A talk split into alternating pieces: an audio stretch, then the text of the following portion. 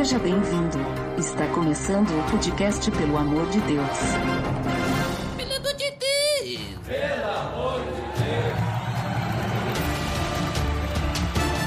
Tá no ar! Podcast, pelo amor de Deus, eu sou Ed The Drummer e tu já ganhou briga no susto, Botega? Eita, nós. Tem uma coisa pra dizer sobre hoje. This is Israel! ai, ai, mano. E hoje estamos aqui para mais um episódio da série Personagens da Bíblia e hoje nós vamos falar sobre Gideão, o tal do Jerubaal. Beleza, Edson! Você está escutando o podcast no site pelamordedeus.org.br que vai ao ar sempre nas sextas-feiras a cada 14 dias. Curta nossa fanpage em facebook.com.br oficial PADD. Também siga no Twitter através do arroba underline PADD ou entre em contato conosco através do e-mail contato arroba pelamordedeus.org.br.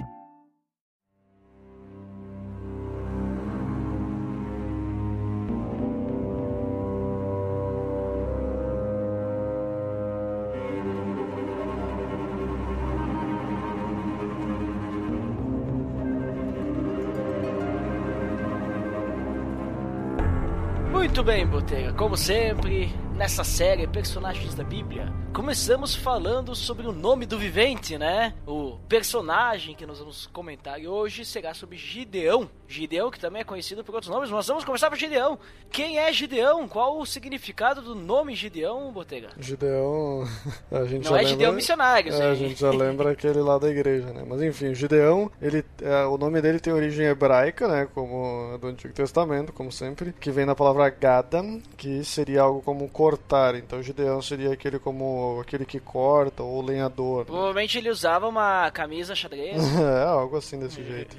Mas a gente pode ver também durante o livro ali de Juízes que ele é chamado também como Jerubaal e ele é citado também 2 Samuel 11, 21 como Jerubesete, certo? Então eles têm significados parecidos, que o Jerubaal seria como que o Baal irá lutar, né? O Baal, o Baal irá perseguir ele, vem, sei lá, depois a gente vai contar a história aí, mas enfim, é, é, Baal irá lutar. E no Jerubezete seria algo como o ídolo ou a vergonha irá lutar. Então seria quase o mesmo significado. O Jerubezete é mais no sentido judeu, né? Pra eles não falarem Baal, sei lá, ou alguma coisa assim. Eles falam a vergonha irá lutar. E já no, no pessoal aí mais underground é o Jerubaal mesmo. E então, Gideão, ele é filho de quem? No tal de Joás, né? Isso, Joás, que significa Yah é forte. Olha só. Ou. Já, ou Já, que nem diz os Aham. cara do reggae. Tribo de Já, né? É.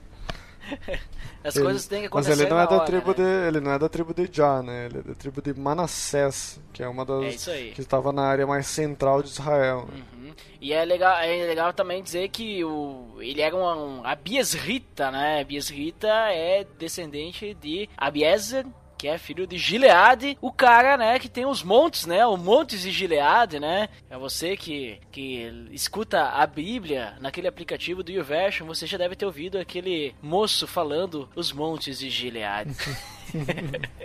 Se você nunca ouviu falar, pesquise aí, né? E escute o áudio da Bíblia NVI de, de YouVersion, que é muito interessante, né? Fica a dica, né? Link no post do YouVersion. Opa. YouVersion, Bíblia de celular, eu tenho até o site, né, pra você. Mas vamos continuando. Então a gente está na época de juízes, né? O livro de juízes, a época então que a gente tinha juízes em Israel pra dar uma direção de volta pro povo, porque o povo ficava naquele ciclo, aquele ciclo que, que é muito conhecido, o ciclo de juízes, que eles saíam, né, da, se afastavam de Deus, né? Buscavam idolatria, outras coisas, né? Se afastavam muito. Aí eles percebiam, né? Porque a água batia, né? Lá embaixo, né? Chegavam no fundo E aí, então, Deus ele levantava um juiz para libertar Israel das forças opressoras do inimigo, né? Vamos dizer assim. Então é essa época que a gente está, né, Boteira? Isso, o livro de Juízes ele é uma trágica continuação do livro de Josué, né? Onde o povo era obediente a Deus após a terra prometida, né? Mas já ali na, na parte de Juízes, o povo é desobediente e idólatra, sendo muitas vezes derrotado, né? Então, que nem tu falou, são, são esses ciclos, né? Mas são cinco razões básicas que, que evidenciam esse ciclo de declínio moral e espiritual de Israel, né? O primeiro, então, é a desobediência, as cinco razões, assim, que a gente pode dizer porque que Israel sempre está caindo, né? Mas, claro que se a gente poder já ir linkando com o que a gente vai ver, o que a gente vai poder aplicar para nossa vida, é a mesma coisa se a gente for querer aplicar para nossa vida esses cinco motivações. Então, desobediência a não expulsar os cananeus, que eram o, não era o povo de, de Israel, não era o povo de, de Deus, então expulsar a galera que estava ali. Segundo motivo, idolatria. Terceiro motivo, casamentos ímpios com os cananeus. O quarto motivo, as pessoas que não ouviam os juízes. E cinco, quinto motivo, se desviavam de Deus depois da morte do juiz. Então, vinha o juiz, que nem tu diz, e ele, depois que o juiz morria, voltava ao, ao pecado. Então, foram uma sequência de quatro passos que sempre ocorreu repetidamente nessa fase de Israel, né? Então é que nem tu falou, abandona a Deus, Deus pune ele com alguma coisa, permitindo derrota e subjugação militar, né? Aí então Israel ora, clamando por libertação, Deus levanta o juiz para derrotar o opressor. São Nisso, no total de sete períodos dentro do livro de Juízes, de Uhum. pecado à salvação, onde Gideão, esse que a gente vai falar hoje, está no quarto período contra os midianitas. Ele é o quinto juiz, né? Eu não contei aqui certo, mas enfim. Pera aí, pode ó, ser. um, dois, três, quatro, cinco, ó. Ot- Otniel, Eude, Sangar, Débora, Barraque, né? Isso. E, que no caso Débora é juiz. Depois Gideão, quinto. Depois tem Tolá, Jair, Jefté, Ibsã, Elon, Abdon. E depois Sansão, que é o décimo segundo, que a gente já gravou um episódio. Link no post! Já falamos sobre essa época de juízes com Sansão, que foi o último juiz, né? Isso aí. Isso é. É que na verdade. Então, mas é ele que daí o tu tá falando do período, Isso, né? são quatro É- períodos. É o quarto porque- período, mas é- ele é o quinto juiz, né? Isso. Antes de, de Gideão, né, veio Débora, né, que era ah, a juíza que estava antes, que então libertou o povo e então o povo, né, como sempre, né, nesse ciclo de juízes, ele caiu ali na, na, na maciota, né, ficou na zona de conforto, né, então eles começaram a sossegar, né? Deus deu, inclusive, a gente não, não pensa também assim, ah, Débora acabou ali o serviço e já era, já voltou tudo normal. Não, não. Deus ele deu um sossego de 40 anos, né? Gente vê isso lá em Juízes 5, mas só que esse sossego não durou para sempre. Aí chega ali, a gente vai começar agora a falar sobre Juízes 6, né? É aí que vai começar esse, esse período, né? Então daí o povo novamente vai voltar, né, pra pra, digamos assim, Fazer eles vão mal. fazer o que, que era mal, né, perante Deus, né? Eles vão fazer aquilo que não era correto perante Deus, vão se afastar de Deus, vão pecar, vão fazer o que o Senhor reprova, né? Então daí Deus vai entregar eles às mãos dos midianitas, né? Que era aquela galera lá que, que são essas emissoras de TV, né? As rádios manipuladoras, né? Jornais, são os midianitas, né? O pessoal da mídia. Não, tô brincando. Mas, mas os midianitas, né, eram um povo lá, né? De Não é, não é essa mídia, né? Não é de Midian, é.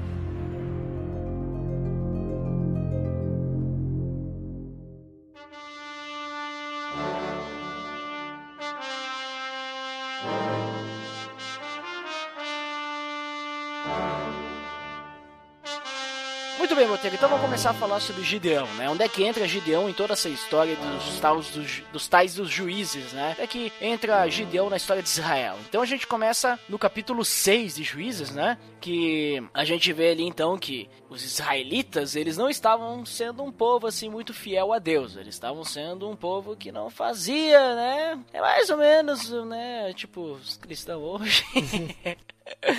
né? Faz muito mais o que o Senhor reprova do que aquilo que o Senhor aprova. E aí a questão que ele começa, o capítulo 6, dizendo aquilo que tu comentou, que Deus entregou eles nas mãos dos midianitas por sete anos, né? E aí os midianistas dominaram Israel, né? E, e aí Israel, hum, resumindo isso, tudo que ele fala no início, vocês podem ler aí o versículo 1 ao 5, né? Diz que eles não deixavam nada vivo, né? Tanto plantação quanto animais, gado. Então, eles praticamente, né, estavam destruindo uh, aquilo que Israel tinha. E por causa de Midian, Israel então ele ficou pobre, né? Tanto que os israelitas começaram a chamar por socorro ao Senhor, como tu comentou ali no, no ciclo ali que vinha a, a, fase do clamor, né? Então a gente chega nessa fase do clamor. E o que acontece daí em diante, Botelho? É, o, os midianitas eram, foram um povo que realmente oprimiu bastante o Israel, né? Tanto que ali depois quando a gente vai começar agora nessa outra parte, né?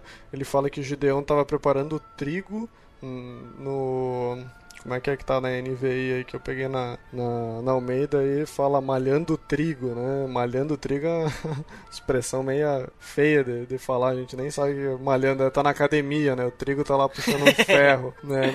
Mas aí o anjo do Senhor, que ele mesmo, que mesmo na Bíblia fala mesmo que seria Deus mesmo aparecendo para Gideão, enquanto Gideão estava ali malhando o trigo. Essa expressão de que ele aparece embaixo de uma árvore, Gideão tá ali tipo longe do, do da cidade, preparando o trigo num, numa num, algo que era para uvas, é, era algo que era feito por animais, então mostra que realmente os midianitas, enquanto Israel semeava, os midianitas vinham lá e destruíam tudo para que Israel não tivesse sustento e pudesse ter riqueza novamente. Então Gideão Napoleão estava fazendo algo para ele, né? Digamos. Ele estava escondendo, né? Isso, ele estava meio que escondendo ali para poder ter uma, um, uma algo guardado, né? Isso. Então é, mostra bem aí como é que era o medo da galera contra esse povo, né? Então, o, quando o Senhor fala para Gideão, né, a resposta que Gideão tem no, no começo ali de que Gideão iria ser o cara que, que vai ser chamado para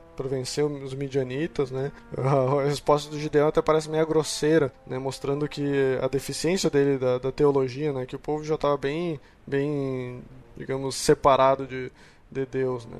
Então a conversa ali foi que Israel, que o anjo do Senhor ia levantar Gideão para ser o, quem iria vencer os midianitas e Gideão se achou pequeno, se achou, ele disse como que pode ser eu se eu sou o menor da minha família e a minha família é mais, uma das mais pobres de Manassés, né? Então, tipo, não sou nada aqui nessa cidade aqui e que duvidava da tarefa que poderia né? Que hoje muitas vezes a gente também duvida que a gente possa fazer alguma coisa para Deus, né? Isso também aconteceu em outros patriarcas, né? Como a gente pode ver ali em Êxodo 33, que, que Moisés também também pediu o, sinal para que ele tenha certeza que aquilo ali era realmente de Deus, né? Então o pessoal que estava meio duvidando ainda, isso não é de hoje. Né? Então Gideão, para para receber realmente para fazer essa tarefa, ele pede que Deus dê um sinal então, enquanto ele fosse preparar uma oferta para Deus, ele que o anjo do Senhor ficasse ali esperando ele voltar e aí pudesse receber a oferta, né? Sim, exatamente, porque ele me, meio que nessa conversa quando aparece o anjo do Senhor, parece que ele não acredita mesmo, né? Ele até fica se perguntando, tá, mas se vê, que vem um profeta antes, né, e fala algumas coisas dizendo que, né, eles estão sofrendo porque, né, pediram para sofrer, né? Mas ele diz assim, ah, mas cadê Deus, né? Nós estamos passando por tudo isso e cadê o Senhor, né? E aí que ele fala, nossa, tu pode. Daí ele pede esse sinal, meio que ele não tava acreditando. Ah, mas, ah, que é o anjo do Senhor, né? Tipo, nós estamos aqui sofrendo. É, tá vindo dizer que eu, que nem tu falou, né? De uma família menor, nem sou. Eu sou praticamente um ninguém, né? Vou derrotar os midianistas, olha bem, né? Sim, que era um povo que tava oprimindo Israel. Então, tipo, a gente já tá debilitado, o povo que tá nos oprimindo é muito grande. Eu não tenho força nenhuma, como é que eu vou vencer isso tudo, né? Não, não colocando crédito em, em Deus no que realmente ele poderia fazer. Então é um, é um, povo que já tinha esquecido totalmente do que já tinha acontecido em, em, no Egito, né? Que Deus tirou o povo também do Egito, fez eles atravessar no Mar Vermelho lá e deu a terra prometida para eles. E o pessoal já não, não lembra mais. Para mim isso é só história, né? Como ele fala, né? Que quando aparece o anjo do Senhor ali, ele fala, né, que não, não foi Deus que livrou a, o povo de Israel do Egito e tudo mais, né? Então fica tipo aquele negócio, um mito ou é verdade, eu realmente posso acreditar ou não. Então esse sinal é mais ou menos nesse sentido. E Deus mostra não só nesse ponto como outros mais pra frente, como ele foi bem uh, atencioso, bem paciente com essa, essa falta de preparo do, de Gideão, né? Tanto que, que aceitou dá o sinal para ele, né, para ele fazer a oferta e então ele prepara lá o, a carne e, e, os cereais. É, ele coloca o pão sem fermento ali e tal. Isso. Né? E aí ele apresenta para o anjo do Senhor e o anjo do Senhor uh, estica o cajado e quando encosta, encosta no, nessa, nessa oferta, ela pega fogo e consome toda a oferta, inclusive ele, o anjo do Senhor, vai embora junto. Que é um sinal, o fogo ali é um sinal que Deus realmente estava aceitando a oferta de Gideão, né? Que nem a gente leva lá em Levítico, né? O fogo era um sinal de aceitação da oferta. Uhum. Então demonstra aí que, digamos assim, tava querendo. Como o Gideão pediu um sinal, né? então tá aí o sinal. E aí, com isso, mostra como o Gideão fica com medo, né? Que ele reconhece a culpa pelo pecado e ele teme a morte, mas assim como o anjo sai, depois ele ouve a voz quando ele teme a morte por ter visto a Deus, por ter visto o Senhor, e o Senhor fala para que ele não tenha medo. Né? Exatamente. Daí, então, a partir daí, Gideão constrói o altar e tal. Mas, no caso, naquela mesma noite, né? O Senhor aparece para Gideão e diz. Quer dizer, não sei bem se aparece, né? Porque o Senhor só diz. Aí não é especificado na Bíblia se é um anjo novamente que aparece, se ele fala em sonho, se é uma voz, como é. Mas indiferente disso, ele quer que Gideão, então, ele prepare mais uma oferta, né? Só que ele tem que destruir o altar de Baal que o pai dele mesmo fez e cortar aquele pó sagrado que tinha lá e construir então o altar para o Senhor e fazer a oferta desse novilho, né, em holocausto, no novo no novo altar, digamos que ele faria, né? E o legal é que mostra que Deus já a primeira tarefa que Deus dá a Gideão é algo para fazer algo na própria casa, né? Então, digamos que qual que é a primeira coisa que a gente tem que fazer quando é a chamada a Deus? Primeiro é limpar a nossa casa, né? Tirar aquele ídolo que está na nossa, na nossa vida, o poste sagrado que a gente tem ali. Então, a primeira coisa que Deus pede para Gideão realmente foi limpar a própria casa ali do próprio altar de Baal que o pai dele tinha feito, né? E ainda usar a própria madeira do, do poste ali como oferta como holocausto ali, como holocausto não porque é holocausto de animal, né? Mas como madeira aí para fazer o altar no mesmo lugar onde que tinha esses postes de Baal, né? Então o Gideão, mesmo com medo, né? Ele cumpre, mas ele faz isso à noite, justamente para que ninguém veja ele cortando ali. Imagina ele de dia lá, de repente, ah, vamos lá cortar o poste de Baal, né? Os caras apedrejar ele na hora, né? Então aí ele chama uma galera, os amigos dele ali, os parça dele. É, é, engraçado até esse ponto, porque ele fala que ele é o mais pobre, mas ele tem. Ele tem os. Como é que é? Não é escravo que ele fala ali, nos os caras que ajudam ele. Servos. Os servos, né? Então, tipo, mesmo o cara mais pobre de Israel tinha um servo. Então, mas o quê? Uh, então, de noite ele. Chamou 10 dos seus servos, ou seja, muito tipo, mais. 10, 12. Não, mas é que ele quer dizer que ele não é que ele era pobre, mas é que ele era da, ele era da, da família de Manassés entendeu? Então era de umas menores, digamos assim, né? Lembra o episódio que a gente falou sobre Jacó, que tinha as tribos de Israel? Manassés, ela era o, o era um dos filhos de, jo, de José, né? Então, digamos assim, é considerado uma, uma mais novo, entendeu? Então não era uma grande tribo, né, e tal. Então acho que é isso que ele quis dizer, ah, eu sou de uma tribo pequena, né, da menor, assim, e tal, né? Mais ou menos isso. E aí no outro dia, então depois que ele faz tudo isso aí, né, ele acorda e aí a galera quer matar o Gideão, né? Descobriram lá que quem que ia destruir esse negócio aí, no, não sei como, descobriram que foi o Gideão. E aí o legal é que o pai dele, mesmo sendo quem era dono ali do, do altar a Baal, ele protege o Gideão, né? Então o pessoal pede que levasse o Gideão para fora para que ele seja morto mas Joás protege o filho dele falando que, que se Baal realmente é, é um deus, ele que se defenda, né? Então, que se, Toma que se Gideão fez alguma coisa contra Baal, que Baal então faça por merecer, né? Que vai ali e mate Gideão por ele mesmo. Não precisa o pessoal estar tá fazendo o trabalho de, de Baal. Ele mais ou menos falou o seguinte: onde está seu Deus agora? Onde que tá? Se, se É. teu Deus eh, existe mesmo, então que ele venha aqui e mate Gideão, né? É, que se vire. E aí, nesse momento, eles começam a chamar Gideão de Jerubaal, que seria, então, que o Baal irá disputar ou lutar com ele, né? Então, como forma de dizer, olha aí, Gideão, tu, tu já tá marcado aí. Tá marcando? Tá marcando? Tá marcando? Ai, ai, mas continuando, enquanto tava acontecendo todo esse tumulto ali, né, com o Gideão, os midianitas, os amalequitas, né, e os outros povos ali que estavam ao redor deles aí, estavam se reunindo porque eles queriam, né, atravessar o Jordão, eles iam acampar ali no vale de Jezreel. E então o Espírito de Deus se apoderou de Gideão, e aí ele convocou os, A- os Abiesritas, né? Lembra que eu falei lá da família dos Ab- Abiesritas, né? Pra seguir ele, pra poder então impedir esses caras aí, né? Lembra que o anjo do Senhor tinha falado que Gideão ia libertar, ia libertar Israel dos midianitas, né? Então, digamos ali, ó, pronto, chegou a hora, né? Então, é aquilo que tu falou.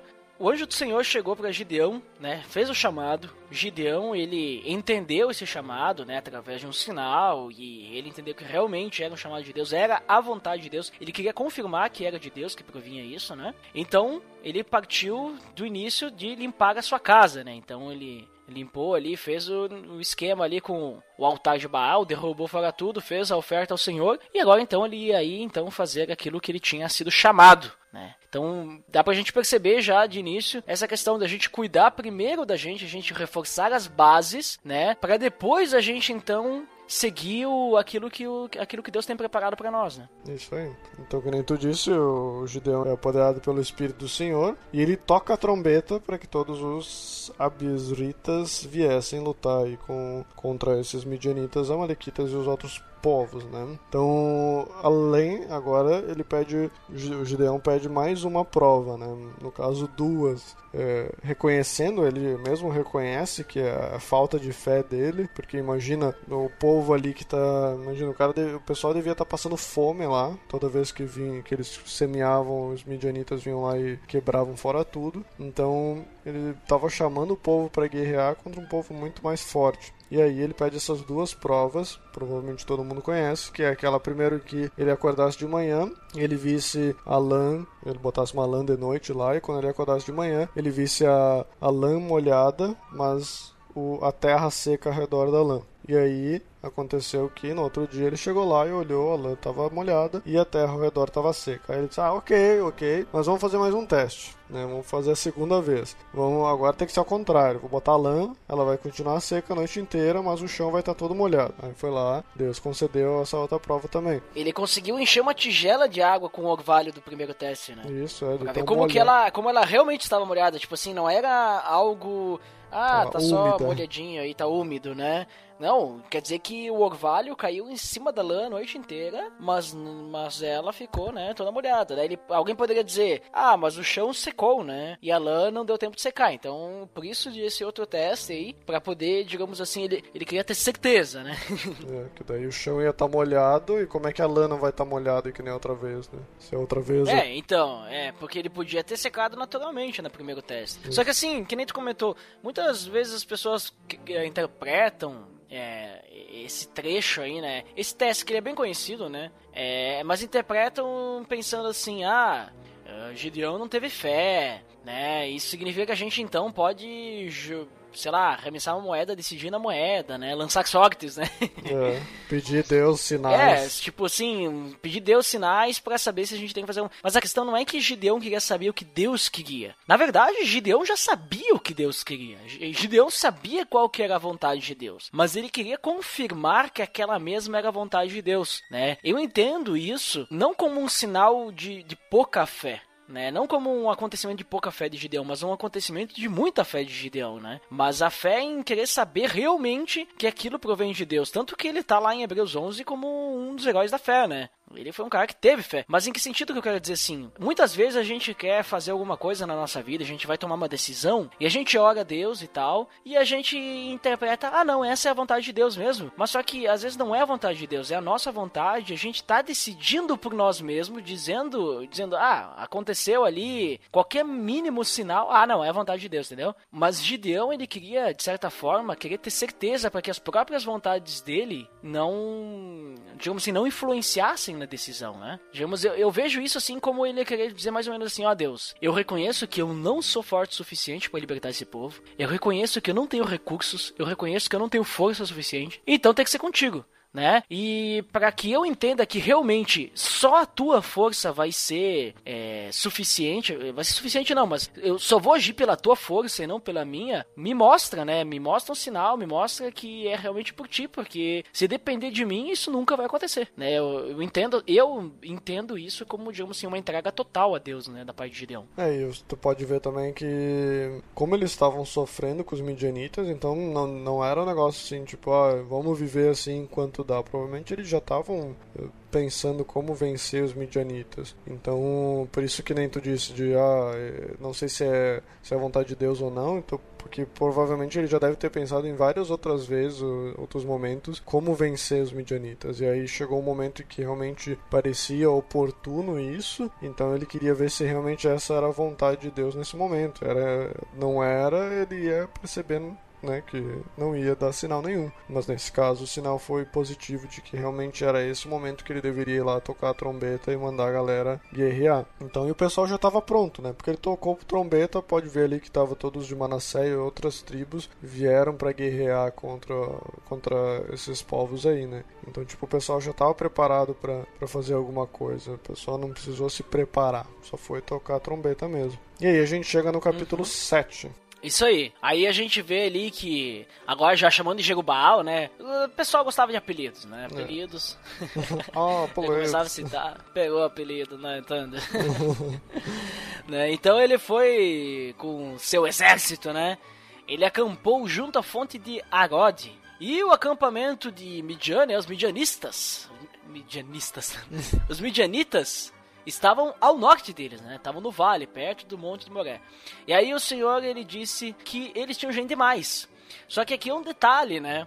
Na verdade, pra ser bem sincero, comparado ao exército que tava lá do outro lado, eles não tinham gente demais, tinham gente de menos. Tinha gente mas, demais pra Deus. É, né? mas tinha gente demais pra Deus, né? Por quê? Porque daqui a pouco se eles vencessem aquilo, né? Eles iam pensar, ah não, nós vencemos com a nossa própria força, porque nós tínhamos um exército, né? Mas não, Deus tinha que mostrar para eles que eles precisavam de Deus. Na verdade, era mostrar que foi Deus, através do juiz, né? Através, no caso de Gideão, que libertou o povo, não o próprio povo que se libertou, né? Então, por isso, daí ele pega e faz com que ele se livre de uma galera lá, né? Então, o primeiro, o primeiro corte de galera aí que ele fala é da que ele grita ali, ó, quem, te, quem for tímido ou for medroso, que vai embora, que eu não quero ninguém tímido ou medroso aqui lutando comigo. E nisso, dois terços da galera vai embora, né? Ficando só 10 mil, 10 mil homens. Então imagina a galera, o medo que ela não, eles não estavam aí da, da luta, né? E imagina a raiva dos outros, né? Desses 10 mil que ficaram, né? Porque, tipo, nós estamos... Seus traidores! Estamos em 30 mil aqui, daí pega 20 mil e vão embora, vão ficar nas suas casas, enquanto 10 mil ainda tá ali firme e forte para lutar contra o exército dos midianitas, né? Mas Deus não estava contente, né? Ainda não estava.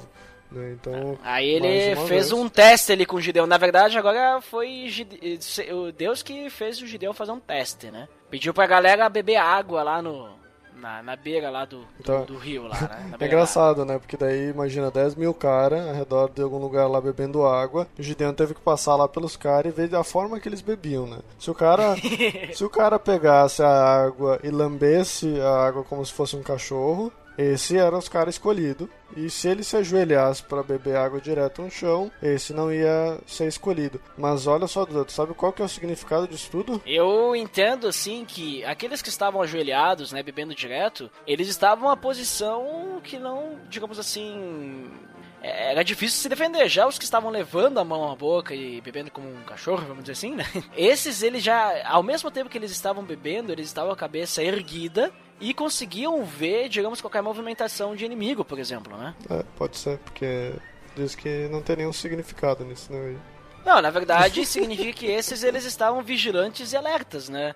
Eles estavam olhando aí o que estava acontecendo. Mais ou menos para dizer assim, olha, aqueles que tinham medo, né, e os que eram tímidos, né, vão embora. Beleza, ficaram os corajosos, né, e os caras gostavam de contar piada.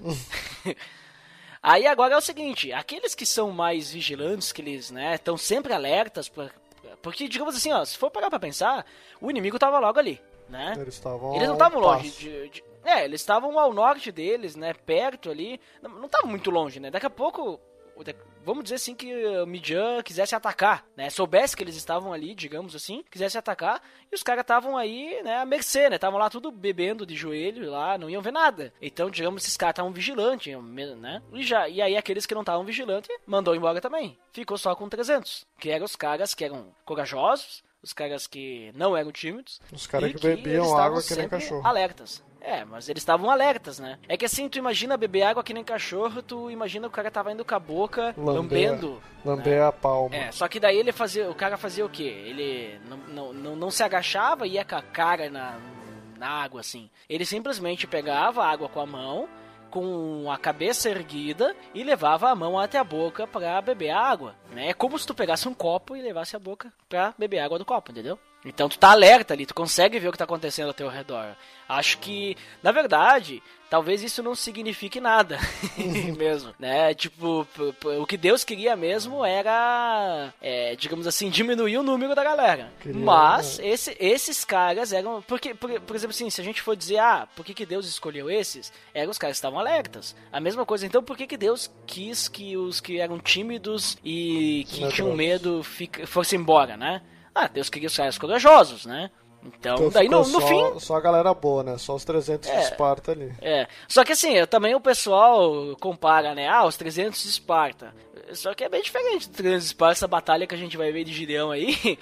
Porque os 300 de Esparta, eles seguraram um cerco lá, né? Com, com bravura, né? Guerrearam e tal. Tiveram que lutar mesmo, né? Morreram depois. Agora, esses 300 de Gideão foi meio diferente a batalha que eles tiveram, né? Vamos ver logo mais aí, o que aconteceu. Aguarde e confie? É. Tá, então no caso ficou só 300, o resto foi embora, né? Imagina, né? O, Gideão chega ali no momento que tinha 30 mil cara. Daí, vamos lá, vamos matar essa galera aí. Aí, de repente, ele diz: Não, não, olha, na verdade, me dá só esses 300 aqui, que são os 300 melhores, os caras mais, mais top. E a gente vai matar todo mundo só com esses 300. Tipo, eu imagino o cara, um desses 300 que tava ali lutando, né? Pensando. "A- Agora você foi, né? Você foi, 300 cara contra todo aquele lá. Por que, que tu não deixou? Mandava dois, três embora, mano. Não uns 29 mil aí, né? Não, mas tranquilo. A- Agora, né, nesse momento aí, então, ficou só os 300 e é interessante que eles ficaram com as provisões e as trombetas dos que partiram. Ou seja, eles ficaram, não ficaram nem com, a- com as armas, né? Não sei nem se tinha arma, né? Mas a questão é que daí o campamento de Midian ficava abaixo deles, né, no vale, como eu falei no início ali. E naquela noite o Senhor disse a Gideão o seguinte, eu vou ler. Levante-se e desça ao acampamento, pois vou entregá-lo nas suas mãos. Se você está com medo de atacá-los, desça ao acampamento com o seu servo pura. E ouça o que estiverem dizendo. Depois disso, você terá coragem para atacar. Tipo assim, se ele tava com medo de atacar, não era por ser medroso ir embora?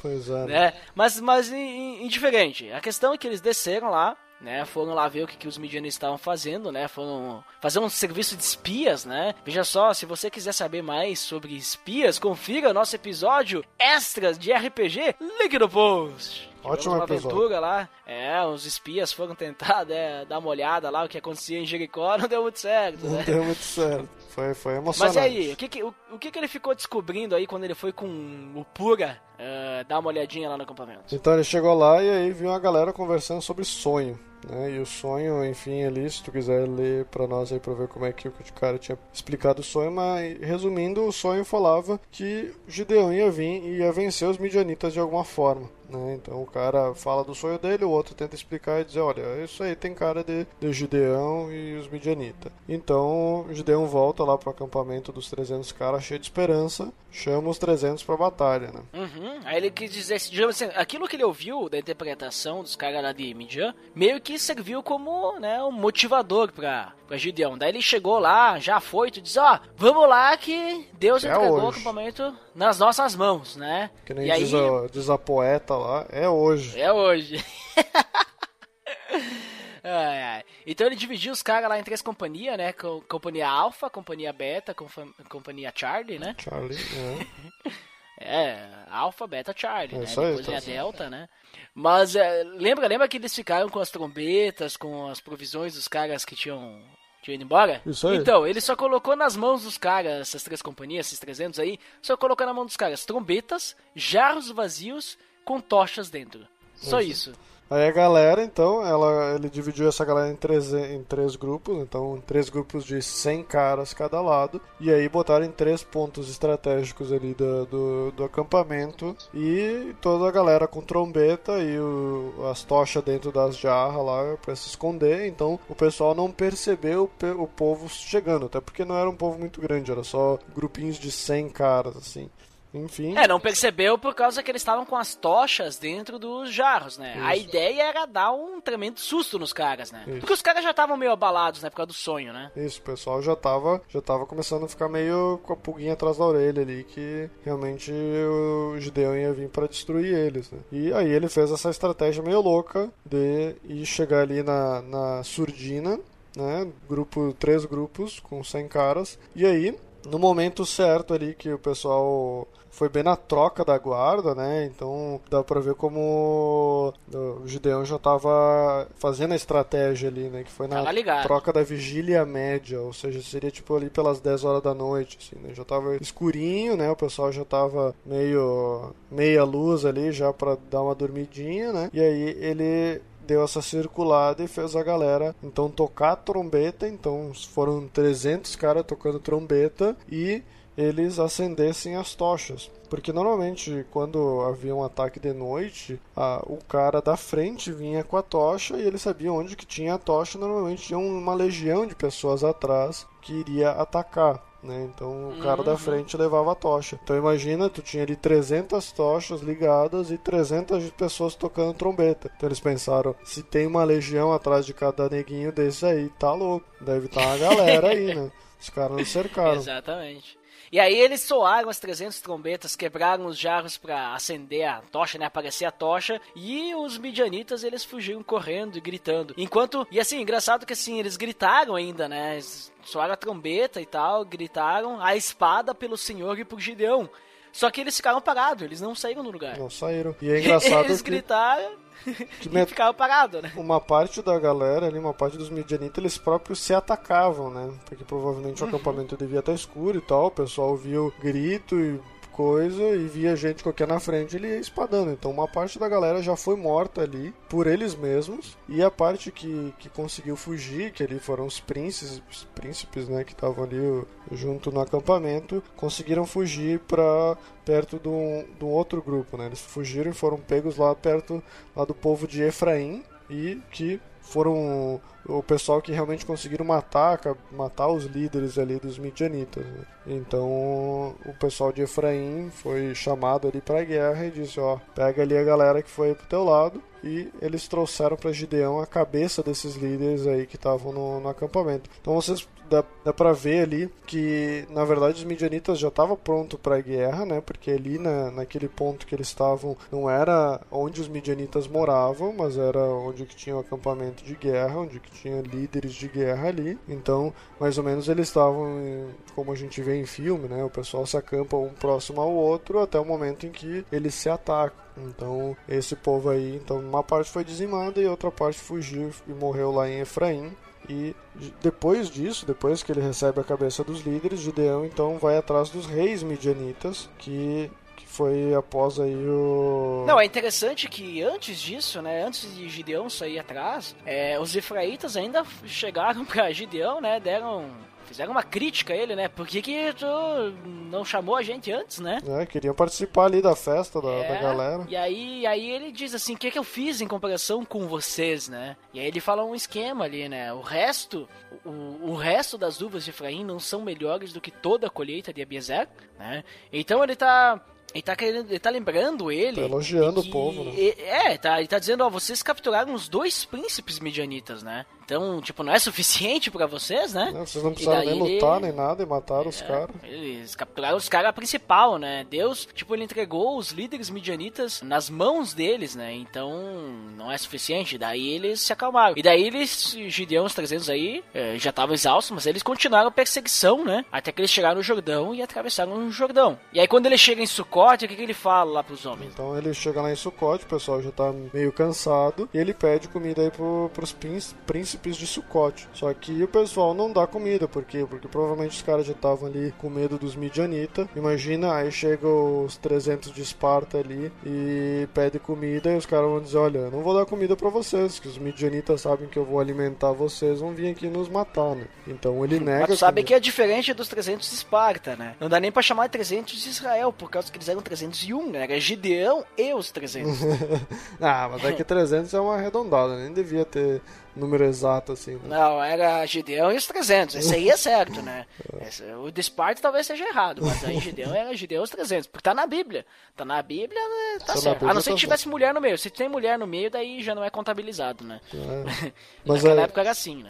Mas aí Gideão, então, quando vê que o pessoal de Sucote não ia ajudar eles, fala então que depois ia disciplinar esses fanfarrão aí que, que nega comida até pros caras aí, né? Mas mesmo assim, Gideão consegue chegar ali onde que estavam os reis midianitas e pegou o exército, tava ali guardando os reis de, de forma desprevenida, né? O cara chegou, que nem dizem hoje em dia, ruxando, né? Chegou ali a milhão, matando a galera e venceu o exército de 20 mil homens que estavam lá e ainda conseguiram ir lá prender os reis, né? Então dá pra ver que realmente o pessoal ali dos 300 estava com, com a força, estava realmente com vontade e mataram ali os dos do- 20 mil homens que estavam lá na- nas terras midianitas. E voltando para Sucote, né? Ele pega todos esses príncipes e anciãos que, que ali do, do povo de Sucote e ele faz uma tortura que era usada antigamente pro, pelos, pelos pelas pessoas cativas, né? As pessoas que eram presas, botadas em cativeiro, né? Que era ser arrastado debaixo de pesadas cargas sobre espinhos e arbustos, o que dilacerava o corpo das pessoas, né? E também ali derrubou a torre ali também da galera para matar, além de matar todos os homens da cidade, né? Então o pessoal voltou ali e matou todos esses X9 aí, os, os fanfarrão aí da galera que não ajudaram ele. E aí, Gideão, o que, que ele fala pro filho dele? Então Gideão ele se voltou pra Jeter, né? Que é o filho mais velho, né? E disse: Mateus. Mata ele. Mas só que Jeter ele teve medo, né? Daí Zeba e Zalmuna, né? Que é os caras lá que ele capturou, né? É, os caras lá que ele capturou. Ele diz assim: Venha, mate-nos, você mesmo. Isso exige coragem de homem. Chamou o filho, né? Mais velho de Gideão de. Né, de, de De criança, covarde. né? Porque ele diz, ó, é covarde. Então Gideão avançou, matou ele, tirou os enfeites do pescoço dos camelos dele e fez o que tinha que fazer lá, né? E o interessante é que essa, essa vitória que eles tiveram contra os midianitas, ela é lembrada até lá no Salmo 83, que fala dos líderes e reis midianitas como um exemplo de inimigos mortos pelo Senhor, né? Então, ele fala ali no Salmo 83, né, do que os inimigos sejam como esses, bota o nome desses príncipes de reis de midianitas, né, como exemplos de inimigos que Deus entregou aos pés de Israel. E daí então o pessoal, o povo lá de Israel queria que Gideão governasse, né, reinasse. Só que ele diz não, quem tem que governar, quem tem que reinar é o Senhor, né? Então ele continua deixando nas mãos de Deus, né, o reinado do povo, né? Então, ou seja, continua sem rei, né? E aí, só que daí ele pede, ele vem um ponto, né, digamos negativo da, de Gideão, que ele pede os despojos, né? Uma parte dos despojos, os brincos, né, pulseiras, coisas de despojos de guerra, né? Do que o pessoal tinha conseguido, uma parte, né, ele queria ficar com ele. E aí eles deram de boa vontade, né?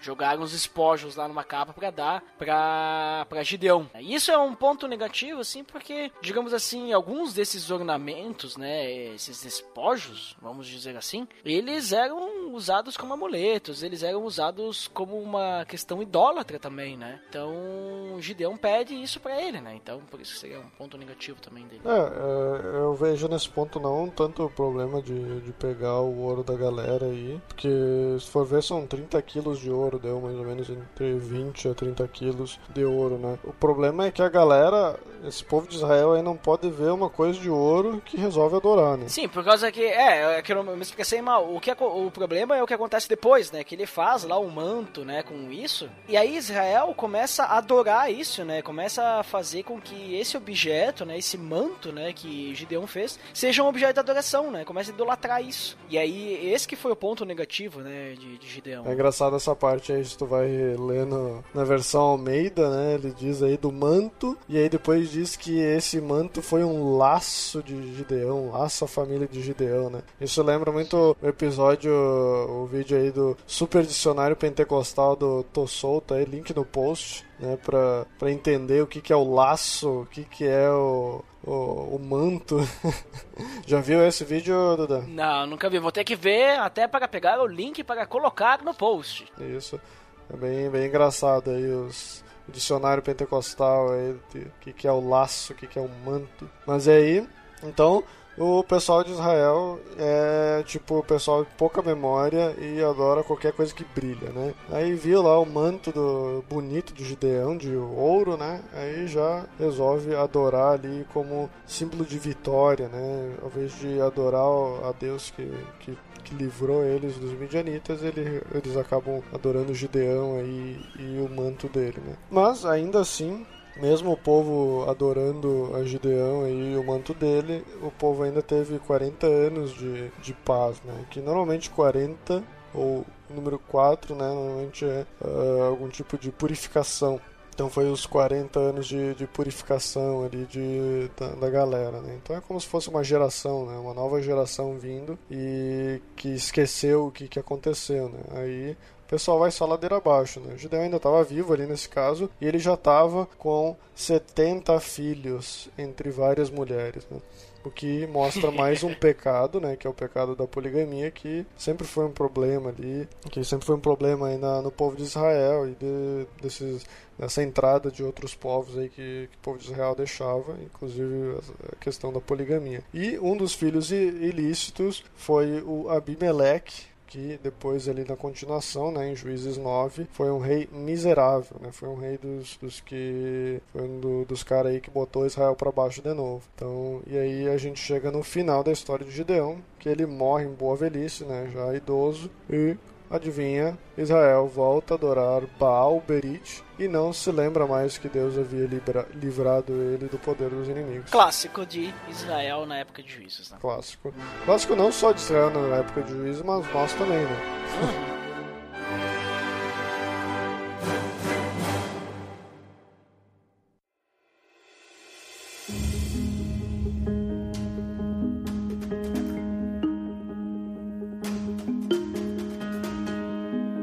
Bem, Botega. Então vimos aí toda a história de Gideão, né? Que não era um missionário.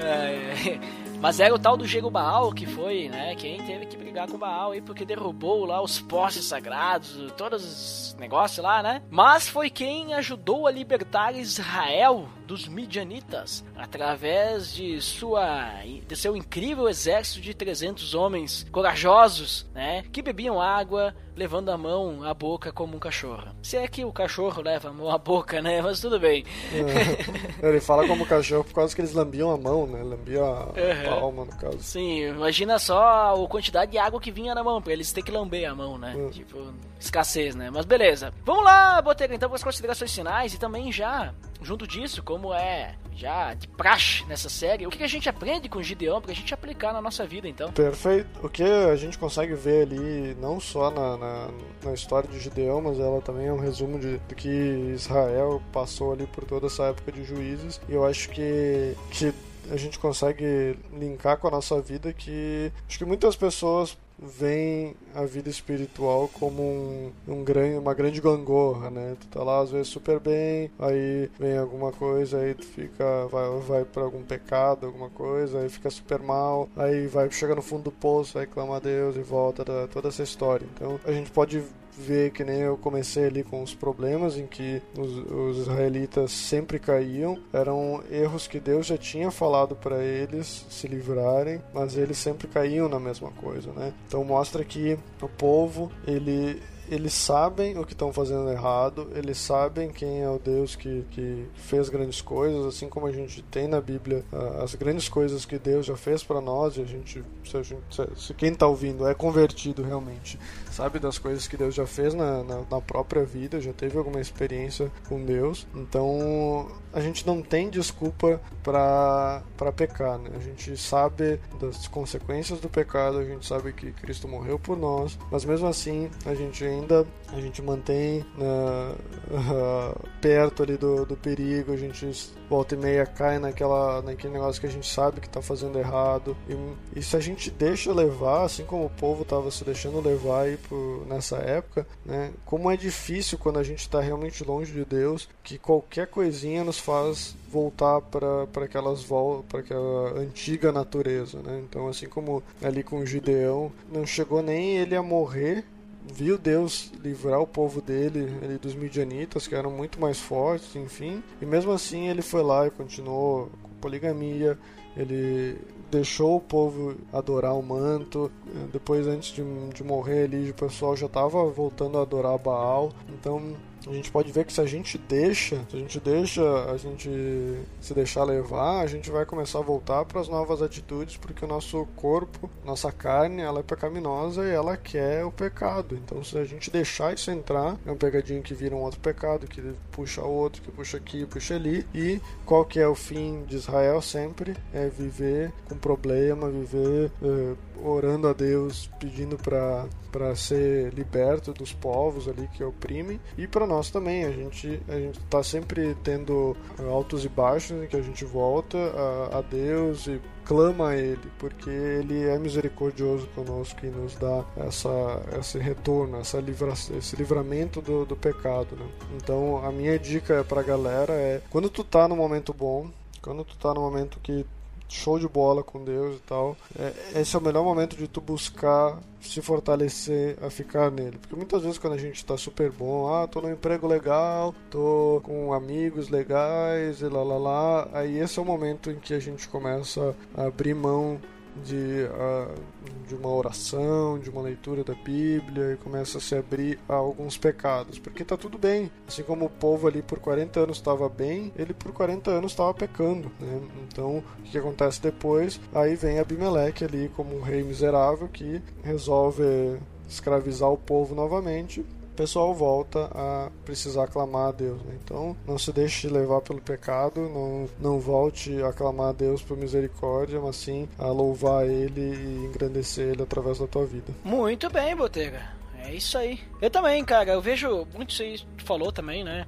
Vejo que Gideão, assim, na vida dele demonstra que quando Deus está conosco, né? Quando, quando, principalmente quando o Senhor diz assim, eu estou contigo, né? A gente consegue fazer as coisas, né? A gente, quando a gente também entende que a força vem de Deus, que não é a nossa força que vai vencer as fortalezas da nossa vida, o nosso pecado, né?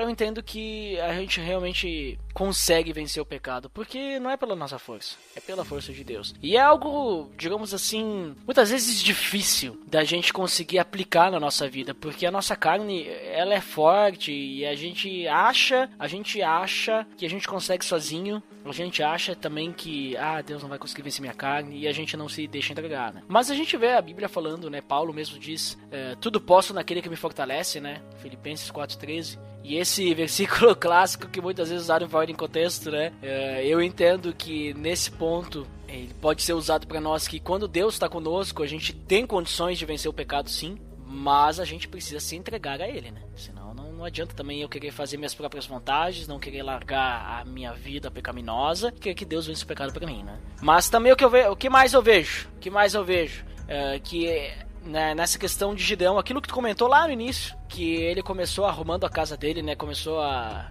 destruindo lá o, o esquema lá de Baal lá, aquilo que estava sendo usado como idolatria pelo povo. Isso demonstra que quando a gente quiser ser usado por Deus, a gente primeiro precisa, né, arrumar a nossa casa. Então, vamos ver o que eu tô errando aqui primeiro, que me impede de eu poder dar um bom testemunho, né? Então vamos resolver isso aqui e depois, então vamos ser usado por Deus, né? E começar o ministério, o que, que, que quer que seja, né? Que Deus tem preparado para nós. Também, outra coisa interessante, Botega, que a gente comentou ali quando eles passaram lá pro Sukkot Penuel, né? Eles não, os caras não quiseram ajudar, meio que por uma questão meio política, assim, né? A gente viu, ah, estava meio assim, né? Tinha os midianitas e tal, né? E aí quando Gideão voltou, ele meio que castigou o povo lá, né? Mas da mesma forma, muitas vezes os cristãos, eles vivem, eles vivem meio assim em cima do muro, sabe? Eles confessam a fé em Cristo, mas quando chega na hora H, né,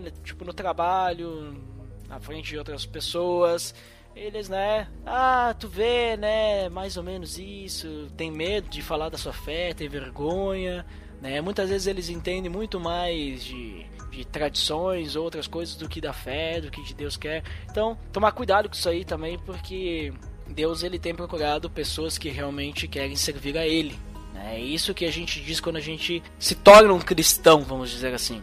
A gente está dizendo que a gente vai, a partir de então, ser servos de Cristo. Então, não é para ficar em cima do muro, né? É para realmente servir a Deus, né? Então, a princípio, eu entendo, é, adicionando, né, aquilo que tu comentou, Botega, mas essas coisas aí. E também que a gente não tem que ficar buscando, os, digamos assim, sinais de Deus para qualquer coisa né? Porque a, a vontade de Deus ele vai nos mostrar. Nós precisamos, claro, buscar sinais de Deus para confirmar a vontade de Deus, mas não ficar jogando uma roleta russa com Deus, que muitas vezes as pessoas fazem isso, né? Ah, vamos ver agora o que, que Deus quer. Aí, ah, Deus, se essa moeda cai cara, então tu tá querendo me dizer que eu tenho que fazer isso. Se cair cara eu tenho que fazer outra coisa. Não, não é bem assim, né? Não é, não é lançar sortes com Deus para ver o, o que, que Deus quer nos dizer, né? Nós temos que ter uma vida de oração, temos que ter uma vida de leitura da Bíblia, temos que buscar a Deus, temos que ter uma intimidade com Deus e Deus vai nos mostrar através de tudo isso, através dos nossos relacionamentos, qual que é a vontade dele para nossa vida. Não é através de ficar fazendo testezinho aí com Deus que a gente vai conseguir chegar às respostas, porque como a gente falou ali de Gideão, ele não queria saber qual era a vontade de Deus. A vontade de Deus ele já sabia. Ele queria confirmar para ver se não era algo do coração dele ou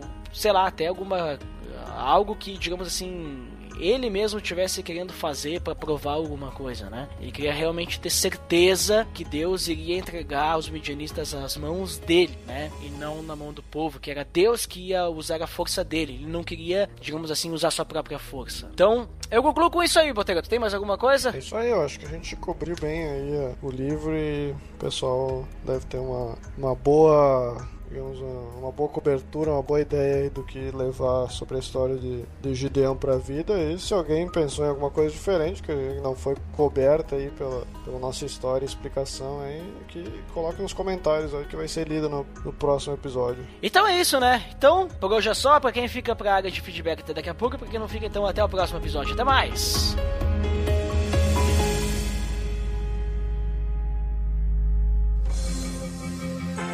Atenção, você está entrando na área de feedbacks. Fique ligado.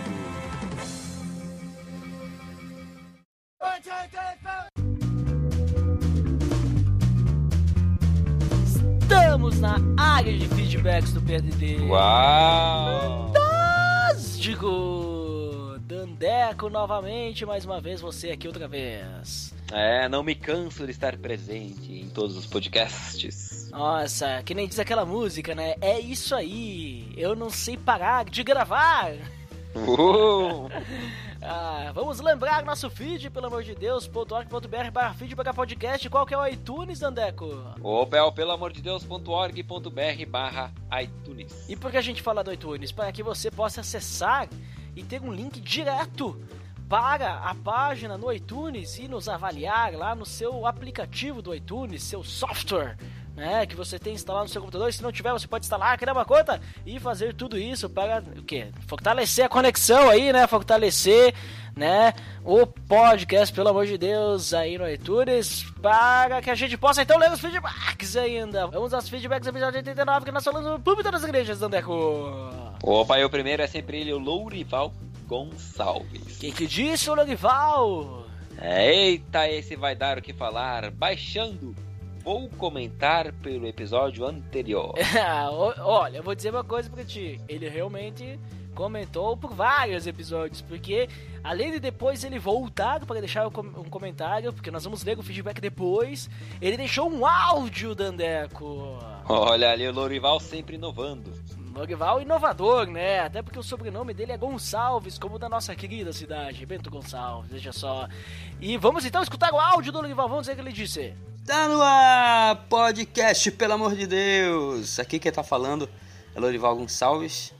Sobre o podcast 89, o púlpito nas igrejas, gostei bastante do, da pegada histórica, trazendo né, para os nossos dias, fazendo a diferenciação entre diversos tipos de pregações, como a temática, expositiva, textual. Eu faço parte da Igreja Evangélica Assembleia de Deus, nós usamos muito a textual. Raramente eu vejo a utilização da, da temática. Atualmente tem se esforçado muito, particularmente eu, para a utilização da, da questão da expositiva. Mas quanto à a, a acomodação de uma certa mensagem que é passado né, a diferentes tipos de, grupos de pessoas, eu concordo no, no que eu vejo nas Sagradas Escrituras, como desde a sua utilização da linguagem né, para diferentes grupos, como a própria Bíblia foi escrita no grego koiné, um grego mais acessível para, para o povo, assim como também os evangelhos foram escritos para diferentes é, grupo de pessoas, assim como Mateus escreve para um grupo, Lucas para o outro, João para o outro. O próprio apóstolo Paulo, ah, ao envio de suas cartas, envia para as diferentes igrejas, né? E acredito que não seja diferente também nos nossos dias, né?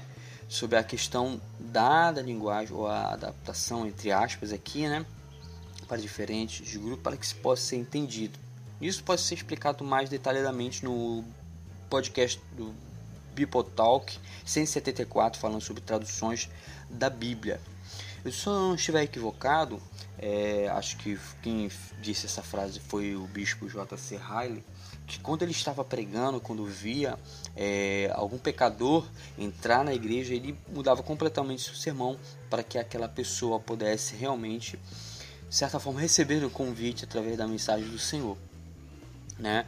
E achei muito interessante uh, esse podcast. Estou de parabéns, que Deus continue abençoando o PADD e longa vida ao Pelo Amor de Deus. Abraço.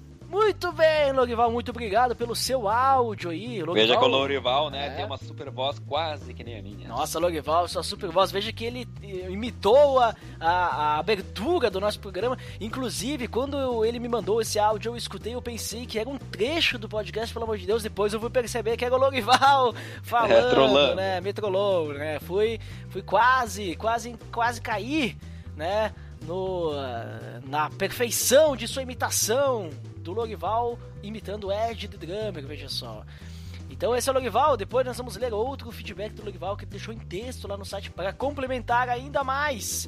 E vamos ao próximo. O pro próximo é o Igor Daniel. O que, que disse o Igor? Por um lado, realmente pode ser um problema levar alguém na igreja e acabar pegando uma exposição pela metade.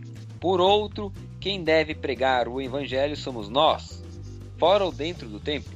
Esse é o nosso chamado, e não jogar a responsabilidade para outros, ainda que seja mais fácil deixar alguém com mais capacidade falar da palavra. E se depois disso a pessoa quiser ir à igreja, ótimo. Quanto a uma pregação mais pesada, com repreensão e tudo mais, isso é muito bom. O descrente tem que ouvir sobre o amor de Cristo, mas também tem que saber por que ele tem que ter fé e se arrepender e quais as consequências caso ele não faça isso. Ora, como ele vai saber do que precisa se arrepender se não for falado a ele? E claro, se o Espírito Santo não o convencer do pecado, e independente do sentimento humano, o descrente precisa ter fé, que é certeza e não sentimento. Muito bem, Igor Daniel deixando seu feedback aqui na área de feedbacks, pelo amor de Deus. Muito bom, né? O feedback do Igor, né, Dandeco? É, uma boa reflexão, né, sobre essa parte do de ser repreendido ou não, né? Isso, estamos elevando o nível da área de feedbacks aqui com os nossos feedbackadores, veja só. feedback, um melhor que o outro aí, deixando. E agora vamos ao próximo, Abner Lobo. Opa, o Abner Lobo deixou que estou tendo uma aula de homilética na faculdade. Esse assunto me interessa, já volto para comentar. Olha só, ele está fazendo omeletes. não podia perder a piada. Mas sabe o que mais, Dandeco, que eu, que eu não podia perder? O quê? A volta do Abner Globo nos feedbacks aí, que ele disse que ia voltar para comentar. E sabe o que ele fez? Ele voltou. E o que ele disse? Eu acho que engraçado que o pessoal diz: agora estou secando meus cabelos, mas já volto para comentar. e aí volta. E aí volta, né? Mas, é, mas é importante que voltou, né? Esse, esses são os bons, né? Os que voltam. O que que disse? Já fui em igrejas onde a pregação quase não tinha tanta importância. E já fui em igrejas onde a pregação é o mais importante. Eu acho que a pregação da palavra deve ser o ponto principal do culto. Não estou falando que em todas as vezes deve ser como um culto de domingo. Claro, existem maneiras diferentes de expor o que se está fazendo desde que tenha seriedade e compromisso e ainda leve a pessoa a realmente refletir e mudar de atitudes. Ou seja, sem palhaçadas e cheio de brincadeiras. Uma ou outra, hum, ok. Porém, estava pensando na explicação do Botega sobre as igrejas mais sérias e as Hilsons.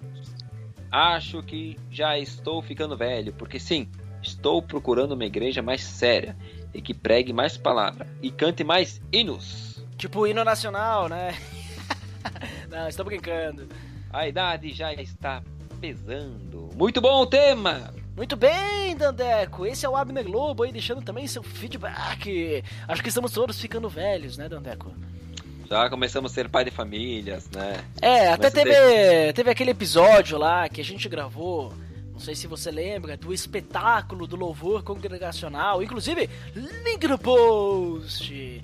A gente falou ali quando ia vir a Hilson, né? Nós falamos sobre essa questão de que algumas igrejas fazem um show, né, no louvor e tal. Pirotécnico. É, e daí até o pessoal que gravou comigo lá quiseram levaram para um outro lado assim e tal.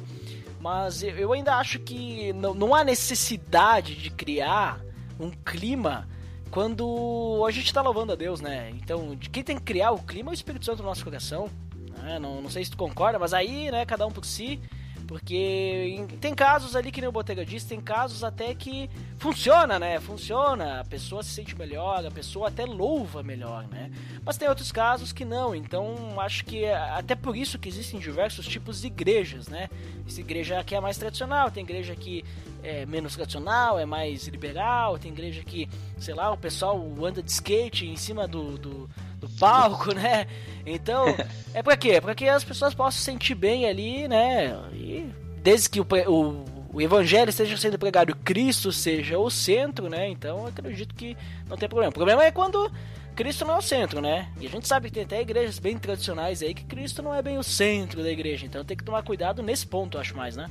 É, eu acho que uh, a gente não pode influenciar ou tentar dar aquela ajudinha, né, pra, pra pessoa louvar ou, ou ela se sentir bem, né. Eu acho que também, na parte, principalmente do louvor, também a gente não pode cantar tudo desafinado, né, tocar desafinado, isso é um desastre, né. tem, acho, um, tem que ser um equilíbrio, né, tem as duas partes. Uhum. Né? Muito bem, então vamos ao próximo e último feedback de hoje do Lurival Gonçalves, que deixou até áudio, mas eu achei importante que deixou uma resposta aí pro Abner e achei interessante aí o que ele deixou aí para nós também comentarmos aqui na área de feedback. Merece, merece o Lurival. O que, que ele disse? Muitas igrejas deixam a pregação com pouco tempo para a exposição da palavra, porque a maioria dos pregadores não dá devida importância para o estudo da Bíblia. Abner Lobo, realmente a palavra deve ter a primazia do culto em cada parte dela, seja no louvor, no testemunho, etc. Atualmente sou auxiliar em minha igreja e às vezes tenho oportunidade de pregar como costumamos dizer. Sempre falo que é um grande peso e responsabilidade. Deixo como dica Romanos 12, 6 a 8. Tendo, porém, diferentes dons segundo a graça que nos foi dada, se profecia, seja segundo a proporção da fé, se ministério, dediquemo-nos ao ministério, ou o que ensina esmera-se de fazê-lo, ou o que exorta faça-o com dedicação, o que contribui com liberdade, o que preside com diligência, quem exerce misericórdia com alegria. Parabéns pelo podcast! Muito obrigado, Lorival. Muito obrigado pelos parabéns. Não estamos de aniversário, mas eu entendi que ele quis dizer parabéns né, pelo conteúdo do podcast. Ficamos gratos em saber que todos estão gostando aí, né, dos temas aí, dos nossos podcasts no Pelo Amor de Deus. Esperamos que possamos continuar assim, né, Dandeco? Parabéns para nós e para vocês. Possamos continuar aí gravando sempre coisas relevantes, né? Que sejam edificantes, né? Porque essa é a proposta, pelo amor de Deus. Seja, tem que ser edificante, tem que edificar. E edificante também sabe o que é, Dandeco?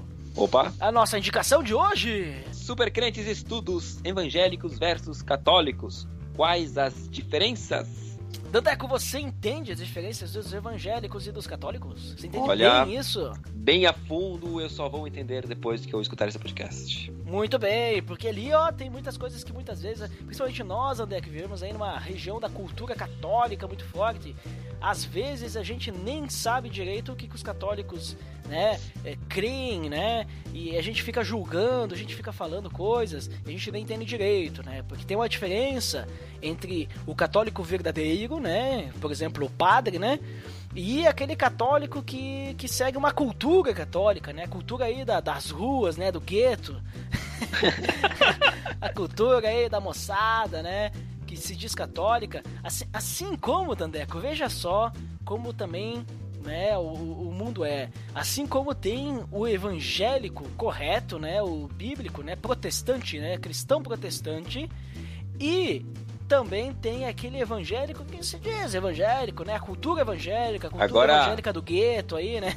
Agora tá na moda ser evangélico não praticante. Também, né? Então tu pega, por exemplo, assim, ó, ó, isso que a gente vê nas televisões aí, teologia da prosperidade. Isso aí não é evangélico do cristão protestante, evangélico protestante, não tem nada a ver com isso.